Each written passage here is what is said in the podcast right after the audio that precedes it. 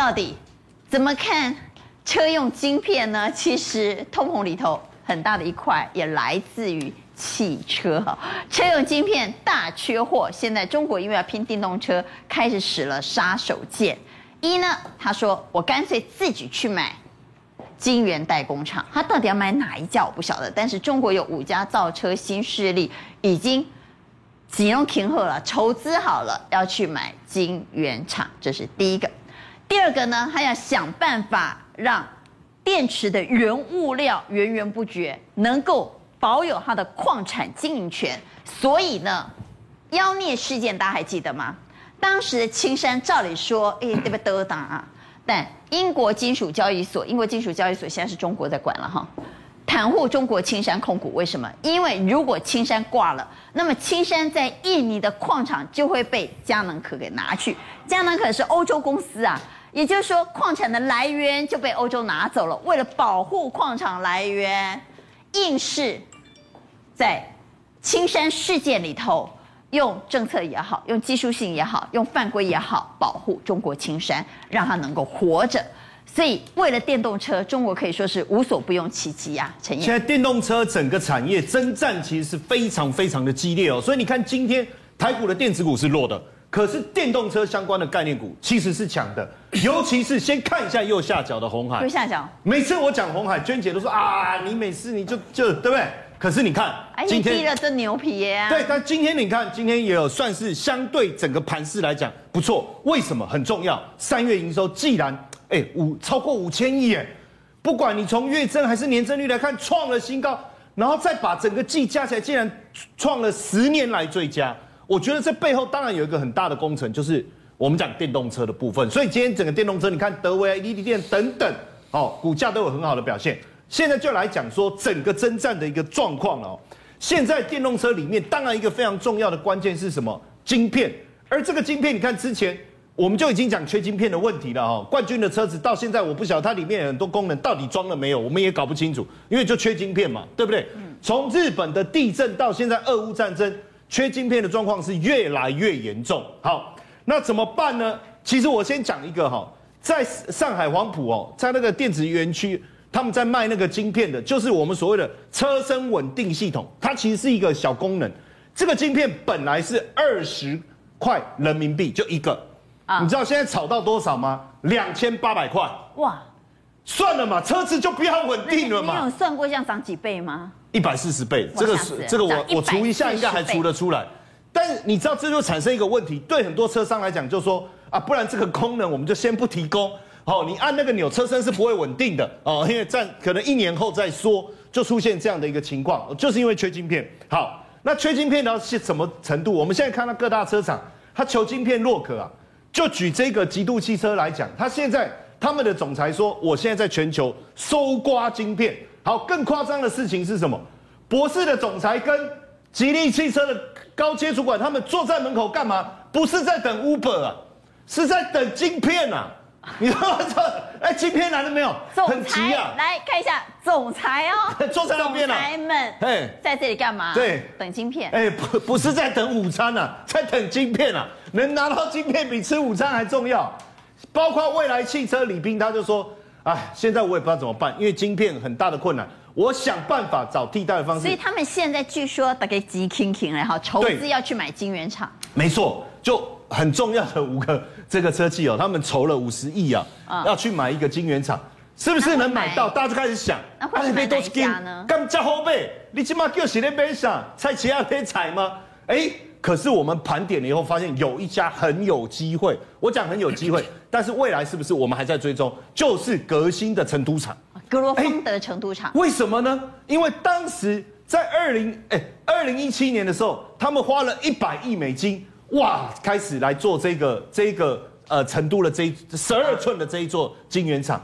到了二零二零年五月的时候，莫名其妙就停工了。这中间当然很多的因素在影响，我们之前都讲过。好，现在封条贴上去了，好，那你也不停工，那怎么办？我就烂尾楼了嘛，算是一个一个烂尾楼的概念，对不对？怎么办？哎，成都的官方就把它给接收了，哎，就这样接收了。那接收以后，其实这中间 Intel 去看过，实地去看哦，他说我想要买，我想要来，他说不行，好，海力士也去了嘛？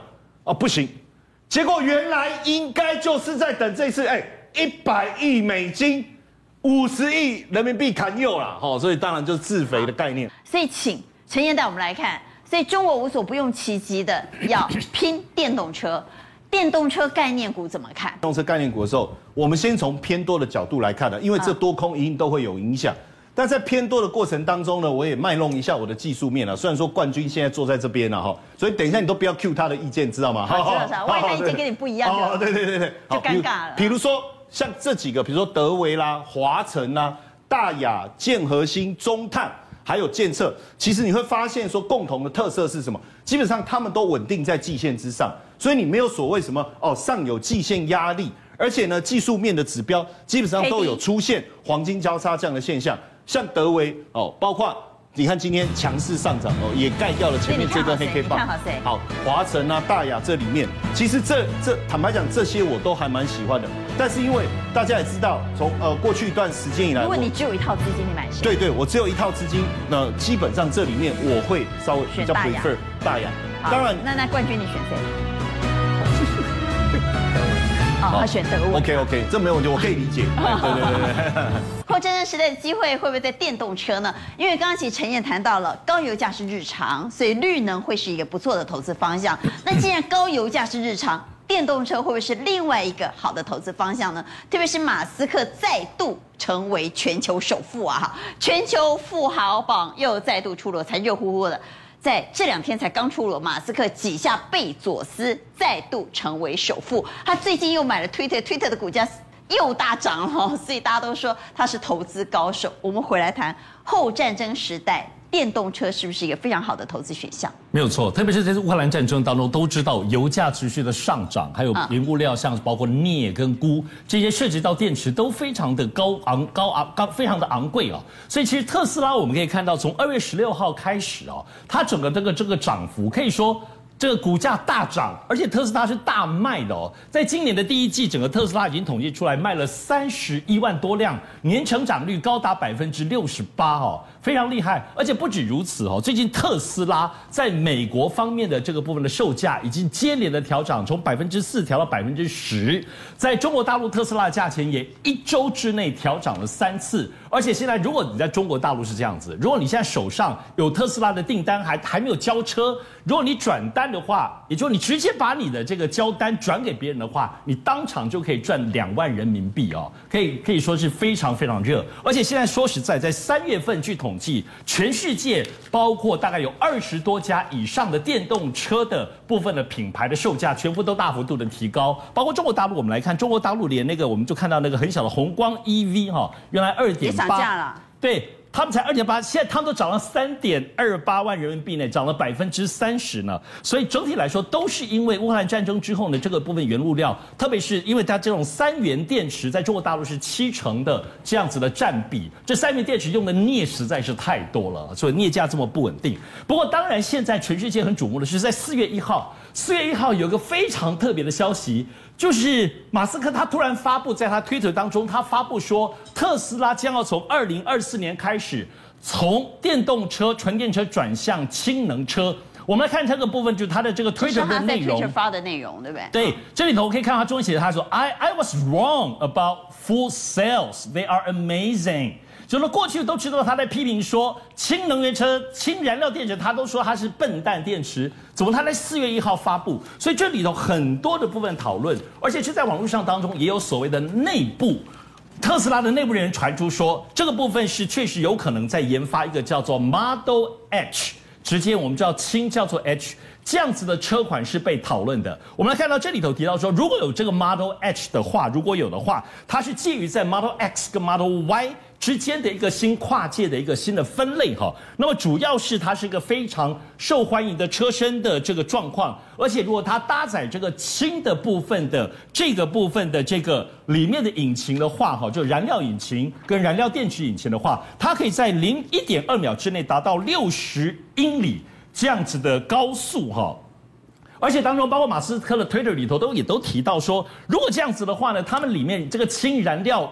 用了之后烧出的这个部分的水，这个水可以直接让乘客就可以做清凉饮料，在车内能够喝。呃，那么进一步也提到说，这个当中有 Model Two。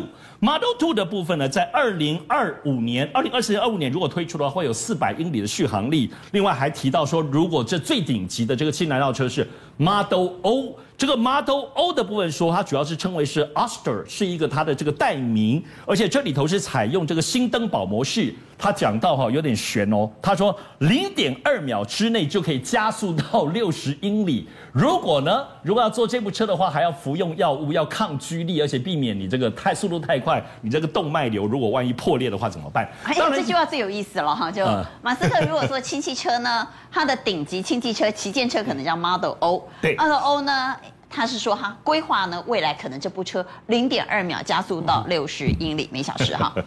需要绑在碰撞座椅和吃防动脉瘤的药物，也就是说，你去开这部车之前，麻烦你先吃药啊，不然你可能会冻未条啊，因为这个速度太快了。对，哎、所以这个推了出来之后，蛮有意思的，很蛮有意思。很多讨论，大家都知道，已经每年四月一号，马斯克其实都会有贴出这个愚人节，会贴出这样子很特别的天马行空的一些。天马行空，他二零一八年他就宣布说，这个整个特斯拉破产。当时其实大家都误以为真，所以然后但是我们看今年的这个有关于氢动力车，它的宣布之后，它其实这个推特后来都下架了。虽然在推特当中有很多人当中还有很多的连结，也有很多人的记录，但是事实上当中可能开玩笑的比例，华尔街解读是很高。不过呢，当然这里头大家因为我先打个岔，您意思是，我们再回到刚刚的 Twitter，Twitter，Twitter 意思是从头到尾 Twitter 好，马斯克 Twitter，对，这是玩笑啦。